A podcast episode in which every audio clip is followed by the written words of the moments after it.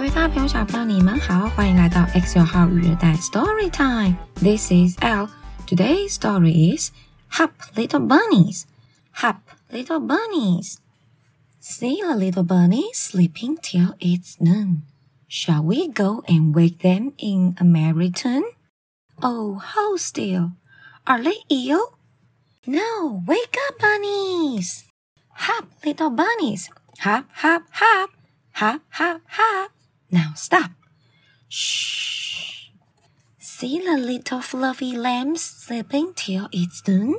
Shall we go and wake them with a merry tune? Oh, how still. Are they ill? No, wake up, lambs. Bah, little fluffy lambs. Bah, bah, bah. Now stop. Shh. See the little tiny chicks sleeping till it's noon. Shall we go and wake them with a merry tune? Oh, how still. Are they ill? Now wake up, chicks. Cheep, little tiny chicks. Cheep, cheep, cheep, cheep, cheep, cheep. Now stop. Shh. See the little kittens sleeping till it's noon. Shall we go and wake them with a merry tune? Oh, how still. Are they ill? No, wake up, kittens. Meow, little kittens. Meow, meow, meow. Now stop. Shh. See the little ducklings sleeping till it's noon. Shall we go and wake them with a merry tune? Oh, how still. Are they ill?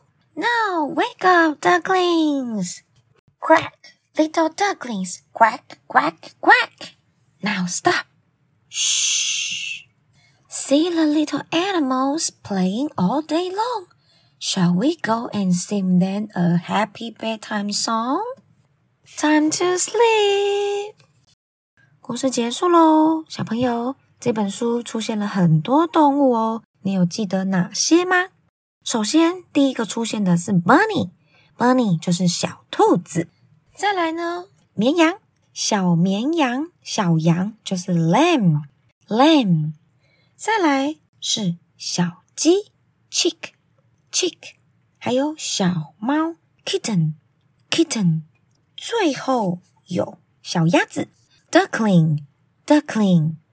这一本书是根据一首歌叫做《Sleeping Bunnies》来去改写的故事，所以如果你喜欢这一本书的话，你也可以去找《Sleeping Bunnies》来听听哦。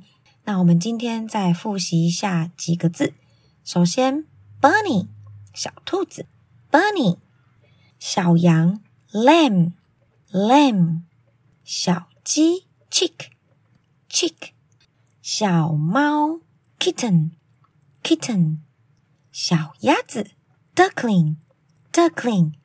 Okay, so it's time to sleep. Good night, sleepyhead. Sleep tight.